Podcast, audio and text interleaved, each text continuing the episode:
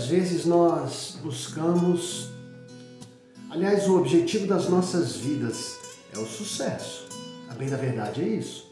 Em todo tempo queremos o sucesso, buscamos a concretização dos sonhos e por aí vai. Mas em muitas oportunidades, não poucas, pelo menos falo pela minha vida, a frustração acontece, né? O sonho não se concretiza, a, a, o desejo não é satisfeito e assim a nossa vida vai caminhando.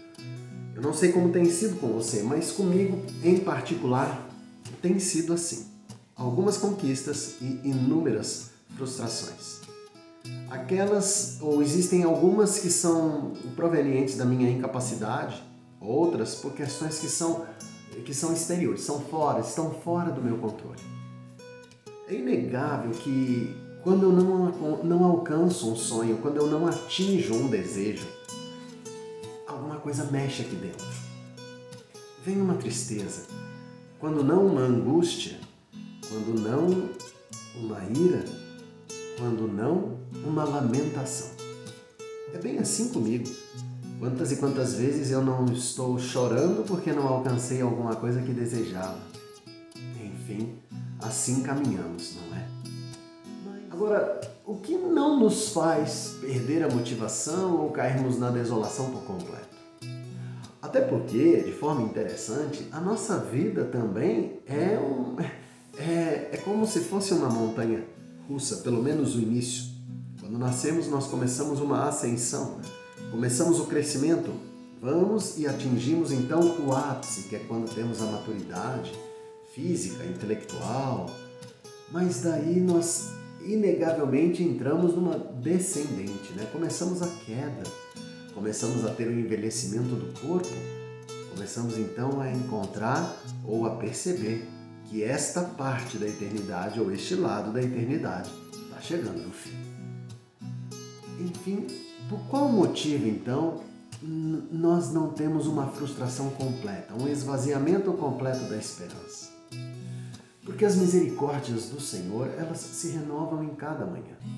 Por pior que tenha sido o fracasso, por mais traumático que tenha sido o desgosto ou o descontentamento ou a frustração, as misericórdias do Senhor, elas se renovam em nossas vidas. Elas nos dão, nos dão então a capacidade de buscar um refrigério, uma certeza de que amanhã vai ser melhor e realmente será melhor. A certeza de que amanhã, inegavelmente, eu vou ter um contentamento e uma alegria maior. Terei.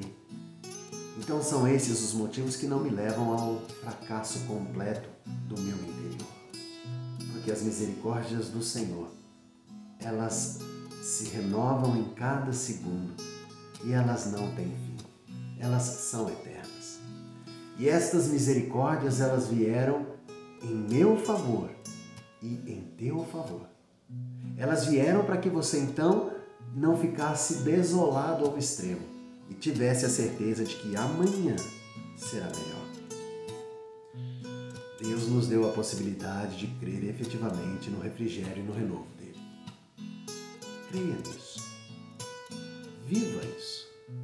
Mesmo que a tua vida agora venha a ser traumática ao extremo, mesmo que a dor que você esteja sentindo venha a ser profunda, Saiba que as misericórdias do Senhor, elas vêm e elas existem para o teu consolo. Lamentações, capítulo 3, versículos 22 e 23. Esse texto declara isso. Que o único motivo pelo qual nós não somos consumidos é porque as misericórdias do Senhor se renovam em nosso favor. É porque as misericórdias do Senhor se renovam em teu favor. Porque o colo do Pai hoje está pronto para você. Tenha certeza disso. Guarda bem essa promessa de Deus e viva pleno intensamente.